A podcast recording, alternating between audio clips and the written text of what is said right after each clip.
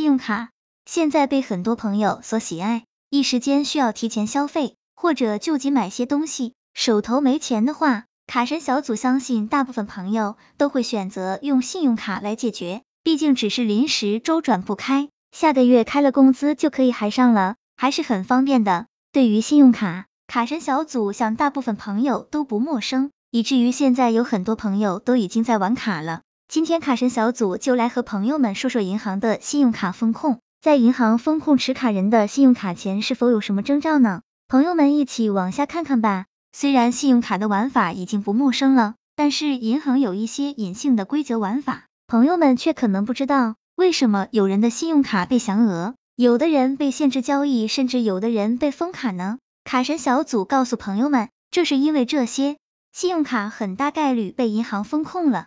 风险控制是指风险管理者采取各种措施和方法，消灭或减少风险事件发生的各种可能性，或风险控制者减少风险事件发生时造成的损失。翻译过来就是说，银行要想尽办法降低风险。那么，朋友们该如何辨别自己的信用卡是否被银行风控了呢？朋友们可以注意下面几个点：一、经常逾期或长期欠款不还的，这是最为关键的一点。经常逾期，除了持卡人记性不好，就是说明持卡人不具备按时还款的能力，进而表现出持卡人的信用就不好，这样肯定会影响授信额度。更严重的是欠钱不还，欠钱不还，银行为了防范风险，肯定会降低额度，甚至冻结信用卡，防止持卡人欠银行更多的钱。二、信用卡交易异常，如果信用卡被银行发现盗刷记录，高风险地区刷卡或者境外可疑交易，银行都会及时规避风险，主动给可疑信用卡降低额度，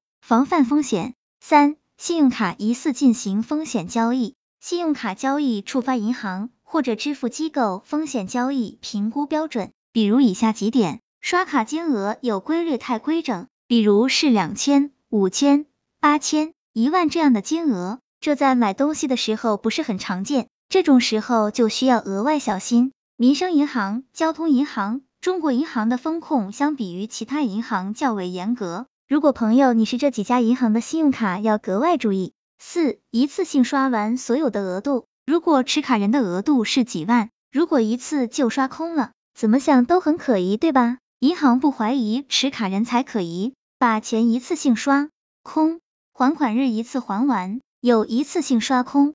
这样的用卡行为肯定是有问题的，刷卡的时间也要注意，早上九点、晚上十一点，大多数商户都关门了，持卡人总在这个时间点刷，银行肯定会监控持卡人。同一张卡在三十分钟内在两个或者两个以上终端进行交易，这样的操作和包括查额都很容易引起银行的怀疑。不要高频率的在同一台 POS 机上交易，频繁在三台以内的 POS 机上都不行。请严格遵守 N 小时才能刷一笔额度的实时变现方法。那么，不同银行信用卡被风控表现各有不同。招商银行，如果你发现持卡人的信用卡没有临时额度了，那么很大概率说明持卡人的卡被银行风控了。建设银行，建设银行和招商银行很像，当持卡人的临时额度到期，想去申请却被银行拒绝了，那么基本上就是被风控了。交通银行。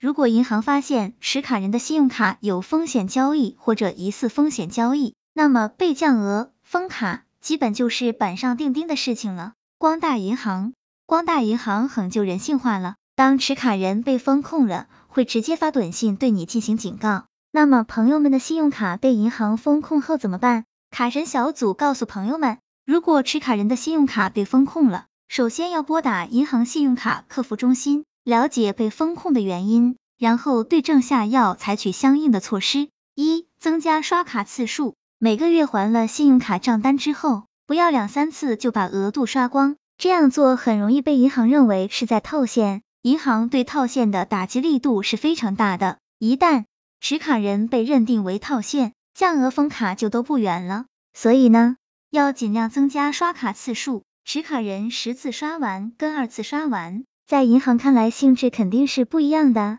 二、注意每期刷卡额度，朋友们也要注意，不要每期都把自己的额度刷爆掉，尽可能的是使用额度的百分之六十到百分之七十，这样不太多也不太少。如果每期都刷爆，银行当然会觉得持卡人经济有问题了。降额不就是为了防范风险吗？三多在大型超市刷卡，对于很多新持卡用户来说，在大型超市进行消费，能够充分证明持卡人是在正常的使用信用卡，这一点其实是很重要的。四与银行沟通后即可恢复。信用卡被封控，其实还有一种原因，那就是银行风控系统自动捕捉到持卡人的账户存在异常，可能是受到攻击或其他情况的。这种时候，只要和银行沟通好，并更改账户密码，一般就可以进行解控了。卡神小组总结：信用卡风控是我们长久以来一直十分关心的话题。卡神小组认为，